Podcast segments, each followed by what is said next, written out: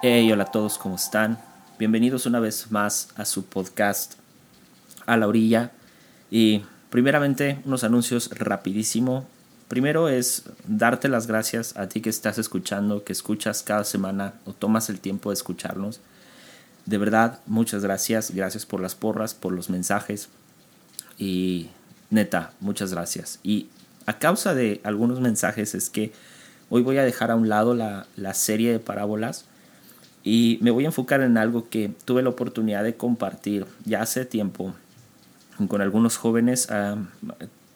un tema en específico que a mí me frustró mucho al principio, pero es el propósito y que tiene que ver con llamado y tiene que ver con destino, etcétera. Pero ah, me escribieron y fue como que algo que resonó, eh, lo empecé a, ver varias veces eh, en mensajes de ella habla esto, habla esto, y ok, atento a eso fue que eh, corté ahorita parábolas, va a seguir, pero voy a hablar ahorita acerca de propósito y ahorita le vamos a entrar de lleno.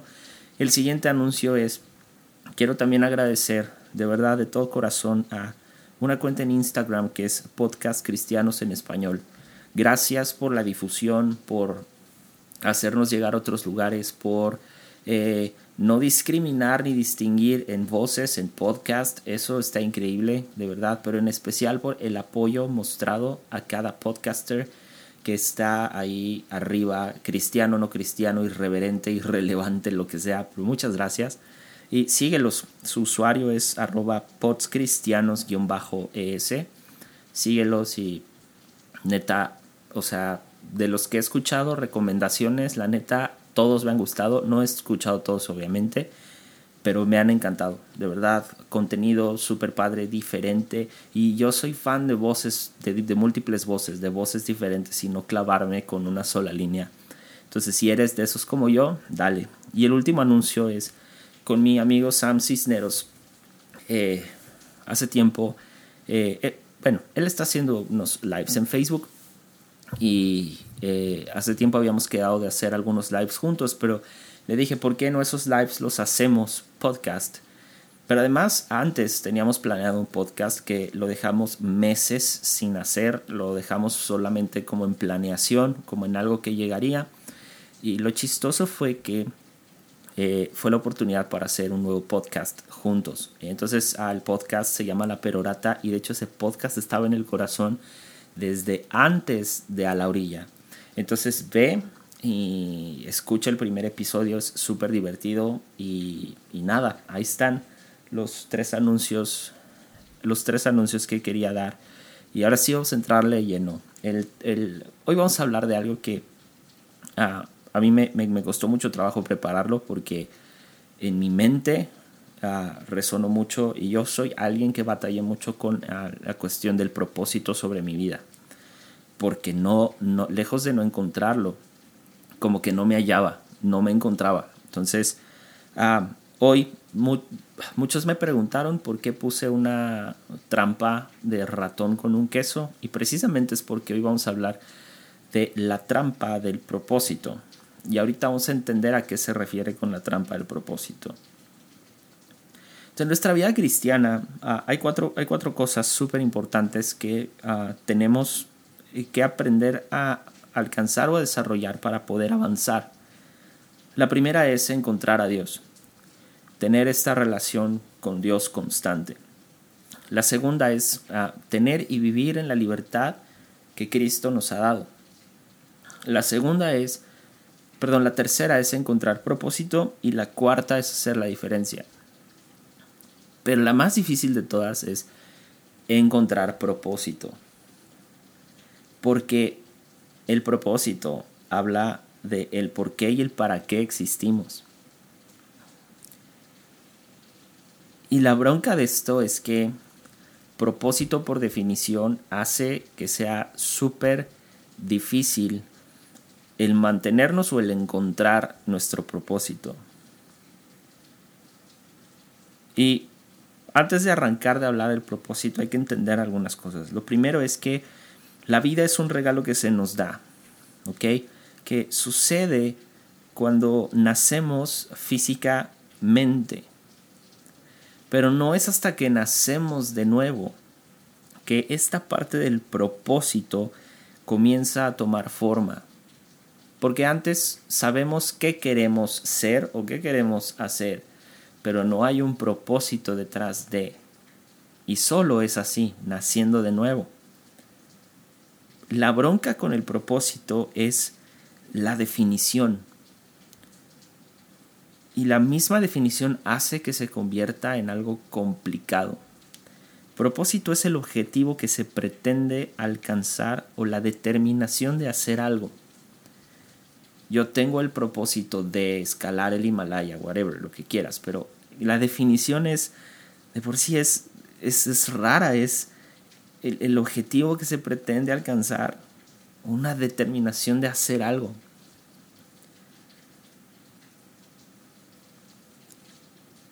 Todas, todas las cosas creadas uh, tienen, tienen un objetivo o tienen están hechas para uh, con un fin para alcanzar al, al, algo producir algo. Es decir cada cosa tiene un porqué y un para qué. Y así nosotros también tenemos un porqué y un para qué. Sin embargo no a todos nos interesa ese por qué y para qué, porque vivimos bajo una burbuja que nos ha hecho creer que ese, propósito algún día llegará, algún día sucederá. Y lo único que hace esto es que no pongamos atención en ese propósito, sino que entramos en una pasividad. Eh, ¿Cuándo fue la última vez que te preguntaste por qué ¿Por qué hago lo que hago? ¿O, para qué hago lo que hago?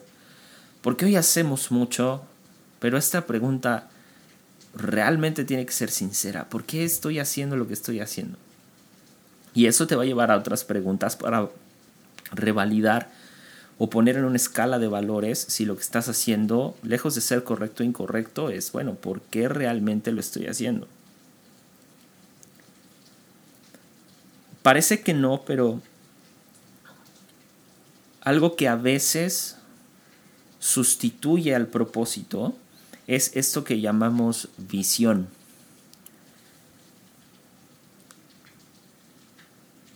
Y ok, la Biblia nos dice que sin visión el pueblo anda desenfrenado y perece.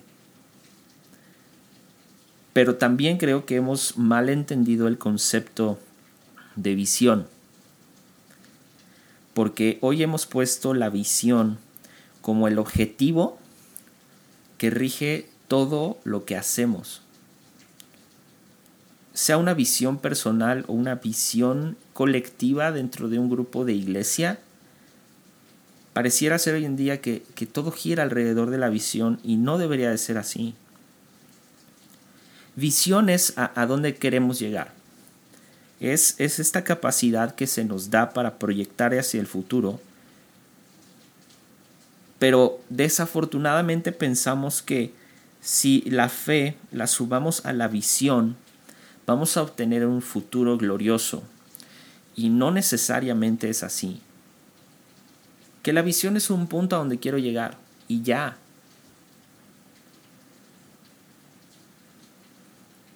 Y una pregunta que comúnmente nos tenemos que hacer es, ¿qué es lo que, lo que nos anima, lo que hace que Ah, sigamos adelante, lo que nos levanta de la cama todos los días. ¿Qué, ¿Qué es esa cosa? Porque hoy en día he escuchado a muchos decir que la visión es aquello por lo que viven, por lo que es, por lo que casi casi su vida tiene sentido y, y es preocupante porque si, si fuera así estaríamos hablando que la visión se convierte en un todo. Pero en realidad solamente ah, este tipo de ideas de que la visión es por lo que vivimos, solamente genera en las personas una enajenación y hasta a veces una necedad de querer que cosas sucedan, de que cosas se cumplan a toda costa. Incluso crea un sentimiento de superioridad y eso no trae nada bueno. Pero a la vez trae un temor consigo. Y como creyentes podemos ser formados de dos maneras. O torcidos por el temor o moldeados por la fe. Y, cuando somos formados ah, o cuando somos torcidos por el temor, ah, es porque depositamos la fe en el miedo, o más bien ah, hay una línea delgada entre la fe y el, y el temor, la fe y el miedo. Y surge de esto, de, de pronto frases que escuchamos en la iglesia como mereces lo que sueñas o eh, tus sueños eh, Dios los va a cumplir o cosas como aquello que sueñas te llegará, etcétera, etcétera, no entendiendo que a veces la gente sueña necedades. Y el hacer esto solo crea en las personas una falsa idea del futuro que no toma en cuenta el aquí y el ahora. Y para generar miedo hay que generar primero una expectativa de que algo saldrá mal. Tú no puedes tener miedo si tú en el aquí y en el ahora estás bien. El miedo siempre va a hablar al futuro. Piénsalo así. El miedo es la certeza de que algo malo va a suceder o la convicción de que veremos algo destruirse en nuestra vida. En pocas palabras es fe en sentido contrario. Y el miedo es una voz en nuestra cabeza. Es una voz que comúnmente tiende a exagerar todo, constantemente habla tu futuro. E incluso Hoy en día muchos líderes se plantan sobre esta base que no saben qué es el temor, porque no lo hacen a propósito, pero hacen eso, exageran todo y hablan constantemente al futuro. Y liderar bajo esa voz solo produce mayor temor en nuestras vidas.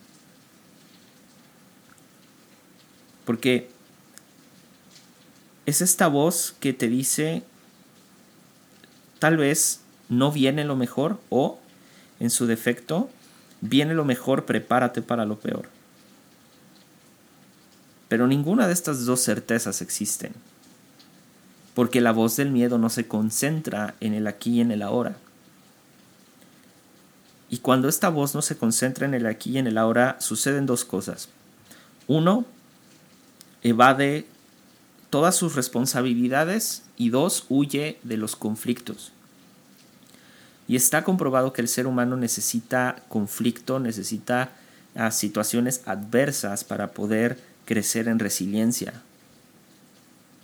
La voz del temor es fantasiosa, agranda todo y lo agranda con esta idea de que más grande es mejor y que si no es más grande entonces no cumple cierto estándar o no estamos llegando a cierta meta. Y, y esto de que más grande es mejor es puede, puede que sea mentira. Cuando, cuando existen visiones poco claras y basadas en el miedo, son visiones que están enfocadas al futuro, son visiones altamente futuristas, son exageradas, son visiones exageradas y provocan en la mente de las personas dos, ah, dos, dos pensamientos que están mal. Primero es, las cosas van bien y van tan bien que algo malo tiene que pasar. Y esto te ha pasado en reuniones de domingo. La reunión del domingo va súper bien, la alabanza está con todo, un micrófono falla. Y cuando un micrófono falla, el micrófono del predicador o lo que sea, es como que la iglesia se echa a correr. Ese es un temor. Temor a que tu pastor ah, te regañe y te diga, ¿por qué no tiene listos los micrófonos? O sea, neta, relájense un buen. Y la otra es, uh, cree lo mejor, pero prepárate para lo peor. El temor trae esta sensación o una visión sostenida por temor. Traía esta sensación que todo el esfuerzo que hago me valida, todo el esfuerzo que hago me llena, pero también trae el pensamiento de que es posible que todo el esfuerzo que estoy haciendo sea un desperdicio. Una visión es ver lo que queremos al futuro, y no podemos plantarnos sobre una visión, porque la visión no tiene poder de sostener vidas, porque habla hacia el futuro, y una visión con miedo peor, una visión basada en, en lo exagerado en un futuro irrealista, es peor todavía. Y hay algo contrario a la visión. Y se llama carga. Y lo voy a explicar. No podemos vivir anclados en el pasado, no podemos vivir anclados en el pasado. Tampoco podemos vivir con la fantasía del futuro. No. Lo que sí podemos tener es tener fe. Y no fe en que todo va a ser mejor, en que mejores días vendrán solamente, porque tal vez esto no suceda en el corto plazo ni en el, ni en el mediano plazo. Es fe, es tener fe en quien ha redimido mi pasado para entregarme un presente nuevo. Y a partir de ahí caminar hacia adelante. Entonces, si la visión es esto que quiero ver hacia el futuro, y la visión habla a veces con miedo. Entonces, ¿qué alternativa hay? Y la, alternativa precisamente es la carga. Dios deposita dos cosas en nuestras vidas. Lo primero es que deposita una carga. Y la carga es depositada por Dios en nuestro corazón a través de la intercesión. Después de la carga, él va a depositar una visión. Pero la visión no va en el corazón, la visión la recibimos de parte de Dios en la mente a través de la revelación. Y hoy en día ves a muchos ofreciendo una visión. La bronca es que la visión en cinco años va a provocar un cansancio y va a provocar que nos demos por vencidos. Si tú caminas con la visión sola, te vas a cansar, te vas a agotar. Y esto es porque la visión no se sostiene por sí sola, no sostiene a nadie y tampoco se alimenta. Tú no alimentas una visión, nadie puede alimentar una visión, no puedes alimentar algo que todavía a lo que todavía no llegas. La visión tiene poder, sí, pero tiene también un poder de agotar nuestra vida y agotar nuestra energía por completo. Pero la carga es todo lo contrario. La carga es sostenida y alimentada constantemente por Dios. Y es a través de la carga que Dios comparte su corazón a nuestros corazones. Y si lo ves así, una visión sin una carga, entonces es solamente ver, ver hacia el futuro y caminar, sin sentido. El propósito es la carga. El propósito es la carga que Dios ha depositado en ti. Y la carga no está sujeta a la visión.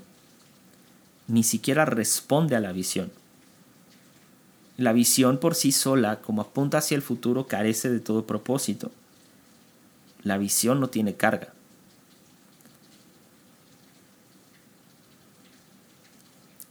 Y, y, como la visión no es dada en nuestros corazones, no es alimentada constantemente por Dios, sino en la mente, hay un riesgo de que la visión apunte a nosotros mismos, es decir, provoque que se trate solamente de satisfacer parte de nuestro ego, porque no habla al corazón, no va en el corazón. Vamos, vamos a, pensarlo así. ¿Cuál es el propósito de un martillo? El propósito, el propósito de un martillo básico es golpear clavos para clavarlos en una pared o en una superficie.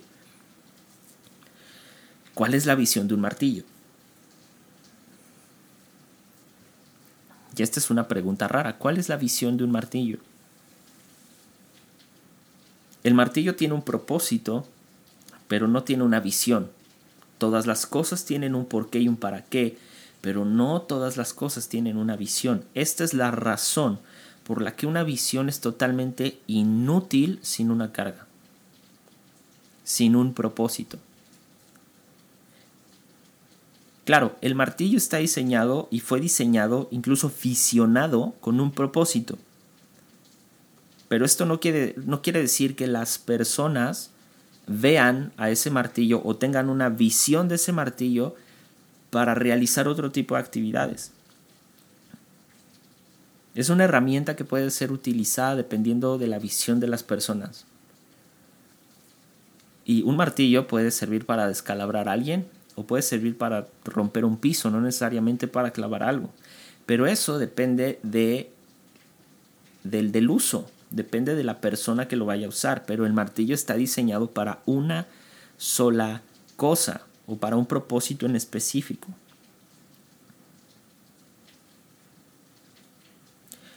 La visión ignorando la carga va a traer eh, este tipo de pensamientos. Hasta que yo no haga un sacrificio, hasta que yo no desgaste mi vida, mi vida no va a tener ningún sentido. Y esto sucede porque la visión sin una carga solamente va a poder satisfacer el deseo, o satisface en su defecto, el deseo de ser notados, de ser relevantes, de ser lo malamente llamado relevante, que en otras palabras sería ser reconocido, ser famoso. Y no está mal ser famoso, pero no es la meta. Pero cuando tienes una carga, la carga empieza a hablar diferente. La carga no hace que esto crezca, que esto suceda. Porque la carga a veces va a requerir en ocasiones que sacrifiques tu ego y que incluso sacrifiques hasta tu propia visión, si es que así lo demanda. Jesús dijo, hallamos vida cuando la perdemos no cuando la desgastamos. La carga o el propósito van a ir siendo ah, o van a, van a empezar a tomar sentido en nuestras vidas cuando realmente caminemos siendo fieles a la carga. Porque tú tienes que recorrer un trayecto con Dios de la carga. Cuando, cuando dejemos eh, nuestros intereses, cuando realmente hagamos un sacrificio, no para, para mostrarle a todos cuán buenos somos o qué tan chidos somos o qué tan sacrificiales somos. No, no, no, no. no. Sí, cuando hacemos este sacrificio de realmente llevar la carga para agradar a la audiencia de uno, es decir, para agradar a Dios, entonces todo va a tener sentido. Porque Mira, la vida sacrificial o la vida de sacrificio no tiene sentido si antes no hay obediencia. Obediencia en lo más básico, en amarás a tu Dios y amarás a tu prójimo como a ti mismo. Porque eso te lleva a amar y a honrar a otros a pesar de la visión. Sin embargo, hoy pensamos que el sacrificio es darlo todo. Y darlo todo a veces por causas o, o, lugares que aparentemente obedecen a la causa del reino, pero no se sostienen con la carga del reino.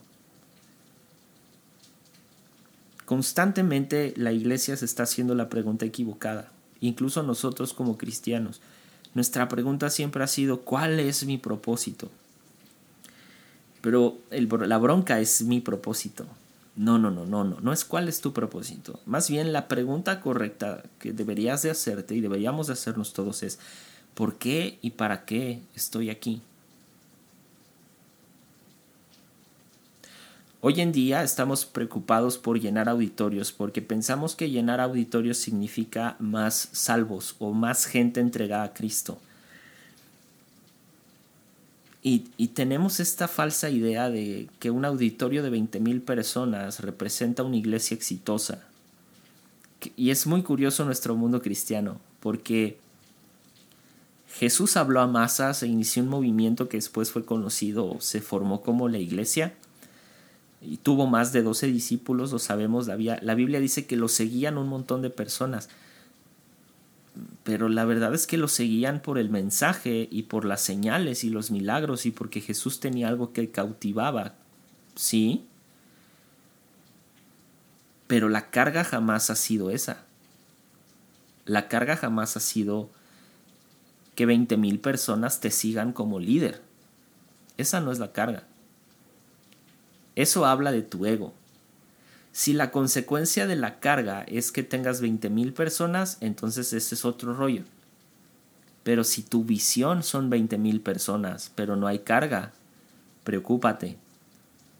Porque tal vez estás formando discípulos en, bajo tu propio entendimiento, pero propósito, perdón, discípulos sin carga.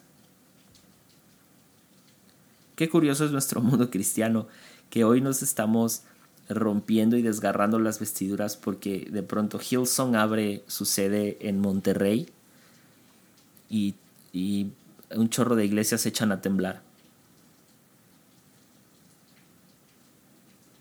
Y, o, o, bien una iglesia nueva en la ciudad está teniendo éxito y hey, no se trata de eso. Jamás se ha tratado de, de, hacer iglesias grandes o de hacer iglesias famosas. El fin de la iglesia es algo mucho más grande que incluso que la misma iglesia. El fin es algo más grande que nosotros mismos. Nuestro verdadero propósito no lo encontramos dentro de cuatro paredes, no lo encontramos bajo una institución religiosa. Tu verdadero propósito lo vas a encontrar cuando le digas sí a Dios y sí a aquello que ha puesto en tu corazón que es más grande que, que, que tú. ¿Qué es eso que está ardiendo en tu corazón? Que sabes que obedece al ideal del reino, a establecer en la tierra gozo, paz y la verdadera justicia que no es más que la equidad Debemos entender que nuestro propósito no necesariamente se resume a formar parte de una iglesia, de una institución religiosa. No vamos a la iglesia a encontrar propósito. Vamos a la iglesia a animarnos entre hermanos en la fe.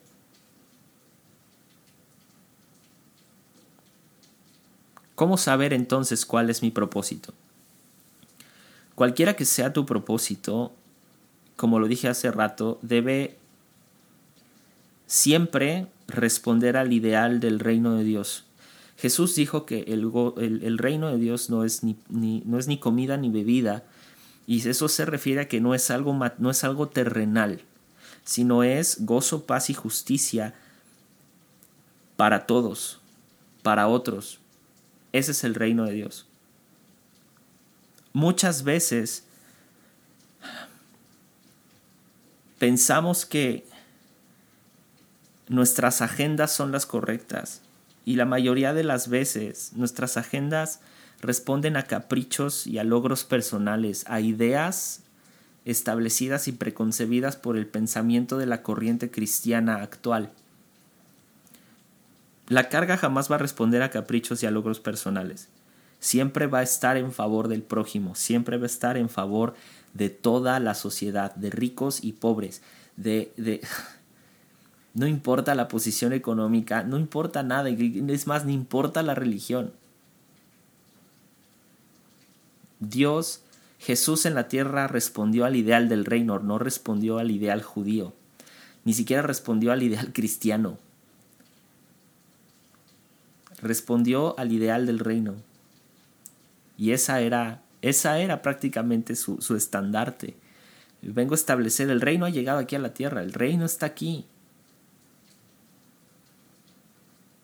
La carga siempre va a servir a otros y jamás va a ser usada para ser servidos. En cambio, la visión sí. La visión sin la carga va, va a satisfacer caprichos personales y puede ser usada para que seas servido un ejemplo más claro de cómo se ve la carga. Imagina una cadena de farmacias exitosa, no le pongo nombre porque no quiero hacer comercial, pero donde como toda buena empresa tiene, tiene como que sus ideales, ¿va? Entonces, uno de sus principios, de sus ideales es, existimos para que las personas tengan una vida más saludable. Y después te encuentras que la farmacia vende cigarros. Por más, por más que lo intentes, cigarros y tener una vida saludable no van de la mano. Es decir, ya no encajó en la descripción primaria de sus principios. Incluso cuando sea un negocio exitoso, y aunque gane mucho dinero, aunque tenga buenos números, no encaja en la descripción del ideal de la empresa, que es que las personas tengan una vida más saludable. Ahora, imagínate esto en una iglesia. El ideal de la iglesia es impartir las enseñanzas de, Cristo, ¿ok? Eso, es, eso, es, eso es lo que hacemos, impartimos las enseñanzas de Jesús y lo que está establecido en la Biblia. Pero te topas que de pronto hay personas que están endeudadas con el pastor o endeudadas con la iglesia porque no tuvieron para pagar un programa de la iglesia. O luego te encuentras que hay miembros que no son aceptados por su manera de pensar o incluso a veces son rechazados porque piensan diferente, porque tienen convicciones diferentes. O te topas con miembros que son criticados, que son altamente juzgados, incluso sobajados. Y que no solo eso, sino que existe un circulito VIP, que son la gente que constantemente alimenta la ambición y visión de, de los líderes de la iglesia. Y esto sucede muy a menudo en todas partes. Si esto sucede en una iglesia, entonces no encajamos en la descripción de la iglesia, no encajamos en la descripción de las enseñanzas de Cristo. Por esto, tener una carga es más importante que seguir una visión. La carga, otra cosa que va a hacer es que hará que te encuentres y que incluso confrontes tus inconsistencias. Porque aquello que no está alineado con el reino de Dios, entonces no pertenece a la carga. Si no obedece al servir a otros, si no obedece al ideal de establecer gozo, paz y justicia, entonces no, no, es parte de la carga. Mateo 26 vemos que eh, Dios hace, Jesús hace esta oración a, a Dios. Le dice, Padre, ¿cómo deseo que me libres de este sufrimiento? pero no será lo que yo quiera, sino lo que tú quieras. Y volvemos al punto de que la carga es el corazón de Dios revelándose o siendo implementado, injertado en nuestro corazón. Cuando tú localizas y confrontas tus inconsistencias, es decir, cuando te das cuenta que hay cosas que son por tu voluntad y que son cosas que tú quieres alcanzar y que no responden al reino, lo que va a hacer es que vas a comenzar a ceder a la voluntad y a la carga de Dios. Y, con todo esto de la carga, me, gusta pensar eh, en Pedro, pero no en Pedro el discípulo, sino Pedro el, el pescador. Y aunque puedo hacer romántica la historia como la Biblia lo dice, esta vez no lo voy a hacer. Porque Pedro era un hombre que estaba metido en la industria pesquera. No era cualquier pescador que pescaba para comer él. No, no, no. Él pescaba para, para activar el mercado en, en donde él vivía, que era Galilea. Entonces, con lo que él pescaba, a lo mejor él era el insumo principal de, otras, ah, de, otros puestos que vendían comida, que vendían pescado. Y, ese insumo permitía que también ellos cobraran un buen dinero y llevar, llevar pan a, su casa, llevar comida a la mesa. Y el problema es este, ¿qué, qué, o la pregunta es esta, ¿qué pasó el día que Pedro no logró pescar nada? Y yo creo que seguramente alguien no ganó buen dinero, o perdió alguna venta, incluso tal vez alguien no comió o no llevó pan a la mesa. Y, aunque no lo sepamos con certeza, no sé, aunque no sepamos con certeza qué fue lo que sucedió, seguramente hubo consecuencias graves por el hecho de que Pedro no pescara nada. Y vemos en Lucas 5 todo, todo, lo relativo a la pesca milagrosa. Y ya no sabemos todo el rollo de la pesca milagrosa, pero hay una parte donde Pedro le contesta a Jesús, toda la noche estuvimos trabajando muy duro y no pescamos nada. Y esto es lo que sucede con la visión, que puedes trabajar muy duro, pero no pescar nada. Y luego viene todo el milagro de la pesca que Jesús le dice, bueno, boga mar adentro, tira la red del otro lado y etcétera, etcétera. Y ya conocemos la historia, no la tengo que repetir. Pero si, si, si ves bien la historia, y tal vez a lo mejor no te estés dando cuenta, pero lo que hizo Jesús con, con Simón Pedro fue cambiarle, lo que Jesús hizo con Simón Pedro fue cambiarle todo su cuadro mental de cómo ser un buen pescador y cómo lograr un buen negocio. Es decir, Jesús le cambió la visión por completo porque la mejor pesca de Pedro sucedió cuando Jesús lo encontró. Pero Jesús no solo se encontró con él e hizo un milagro, no solo fue la pesca milagrosa. Jesús se encontró con él en medio de la frustración para cambiar su visión y entregarle una carga.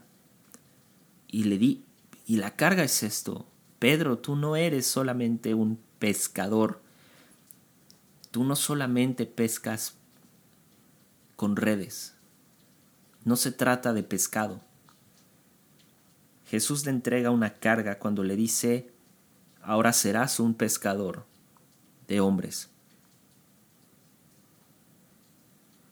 Otro ejemplo es Habacuc.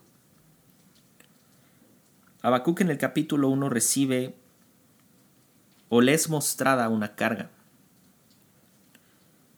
Porque Habacuc, Habacuc le dice, Habacuc está recibiendo una visión de parte de Dios. O sea, está teniendo, no, no, no una visión hacia el fosa, no, entiendan, está, está recibiendo una imagen del cielo que dice, y, y, y, y después de esta imagen Habacuc dice esto, dice, ¿hasta cuándo, oh Jehová, clamaré y no me escucharás?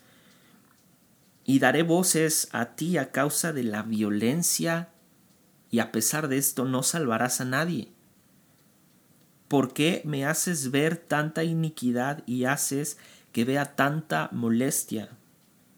Destrucción y violencia están delante de mí y pleito y contienda se levantan constantemente. Por lo cual, por lo cual la ley es debilitada y el juicio no sale según la verdad. Por cuanto el impío asedia al justo, es por esto que la justicia sale torcida. Y en el capítulo 2, a consecuencia de esta carga de ver tanta injusticia en la tierra, entonces él recibe una visión. Y sí, le dice, entonces después de el Señor mostrarle esto, le dijo, escribe la visión y grábala en tablas para que el que corra la lea y la esparza. Y es que antes así se, enviaban mensajes. No era como hoy, que puedes hacer una cadena de WhatsApp o algo así. Y, y, aunque suene ridículo, pero este es el orden de Dios. Primero, Dios deposita una carga y luego deposita una visión. Y un principio que también es parte de, los principios del reino o de los principios de la teoría del Estado, es que lo primario eh, sostiene todo lo demás. Es decir, de lo general a lo particular, para que me entiendan. Lo que está depositado en tu corazón es mucho más importante que toda tu capacidad de planificación. Y no estoy diciendo que esté mal planificar, dale. Pero lo que está en tu corazón es más importante que a dónde quieres llegar.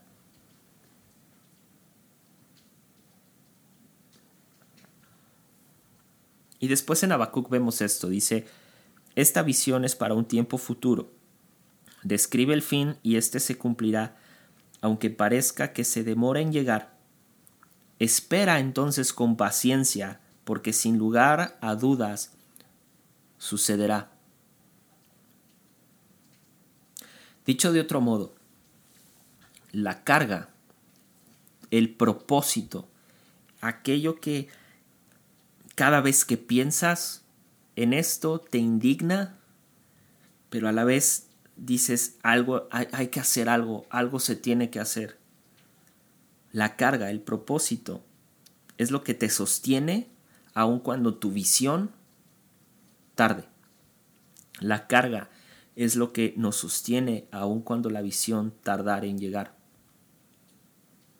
Y la trampa recae en esto, en que constantemente estamos aferrando nuestra vida a visiones, a cosas que simplemente obedecen y hablan hacia el futuro, un futuro que es incierto. Y toda nuestra vida gira en torno a un ideal que está puesto en el futuro, pero que no tiene un fundamento, que no tiene un sustento real. La trampa del propósito recae cuando solamente seguimos lo que queremos ver a costa de todo. Y la trampa del propósito es cuando confundimos la visión con el propósito, la visión con la carga. Porque seguir una visión sin atender la carga, sin obedecer a lo que Dios plantó en el corazón, lo que va a suceder es que solamente seremos figuritas que otros, que otros adoran, que otros adulan, que otros eh, idolatran. Y ese no es el punto. Cuando solamente seguimos una visión pero no hay carga, lo único que, tendremos es ah, lo, que, lo que en Estados Unidos se conoce como happy Christians, que es gente que da abrazos y besos, o sea, abrazos no balazos, pero que no, no marcan la diferencia, que no hacen verdaderamente que algo suceda, que cambio suceda. Y cuando a mí de pronto me preguntan, es que qué pasa cuando hay gente que no cambia? Es que a veces el problema no es la gente, a veces el problema es que no hemos depositado en las personas una carga. Y, y, acabo de escuchar a Nathan Edwards, es un pastor en Redding, California, en una iglesia que se llama The Steering Church, decir esto. Habló, habló de la, de la, de la, un poco acerca de cuando las iglesias solamente dirigen en la visión. Y él dijo esto, la iglesia no está hecha para implantar en las personas una visión colectiva, es decir, una visión que responda a, a, mover masas. No, como pastores, dijo, nuestro ideal es impulsar la visión personal de cada uno de nuestros miembros de la iglesia, no nuestra visión como colectiva. Y él dijo, nos, o sea, en otras palabras es, amigos que son líderes, que son pastores, ya saben qué es lo que tienen que hacer. Dejen de estar inventando cosas que hacer. Ya saben qué es lo que tienen que hacer. Edificar a los santos para la obra del reino. Eso es lo que hay que hacer. No se inventen visiones. Visiones no salvan a nadie. No se inventen cosas. Visión sin carga no responde a nada. Y esa es la trampa. El confundirla, el propósito, la carga con la visión y de verdad sé que a veces soy muy enérgico en algunos temas y sí, soy muy intenso, soy un 8, perdón, en el enneagrama, pero me desespera mucho ver un montón de iglesias, ver un montón de gente, ver un montón de jóvenes que responden a una visión cuando Dios les depositó otra carga en su corazón. ¿Tú crees que necesitas abrir una iglesia ¿Tú crees que necesitas ah, pertenecer a algún lugar para, para, realmente activar lo que Dios ha puesto en ti? Para hacer caso a la carga. Si es así, entonces estás limitándote mucho. Obedece a lo que Dios ha puesto en tu corazón. No sea que la vida se te escape sin atender la carga, porque Dios no te va a pedir cuentas de qué tan lejos llegaste con la visión. Dios no te va a demandar por qué no me construiste un templo de veinte mil personas, por qué no me construiste una iglesia grande. Dios te va a demandar gente. Dios no te va a demandar visión. Dios te va a decir qué hiciste con lo que te di. Y quieras o no, cada persona que llega a tu iglesia, amigo pastor, cada persona que llega a tu vida, amigo que crees y sientes que eres líder, cada una de esas personas, tú eres responsable de esas vidas. Si tu carga es ser evangelista, dale.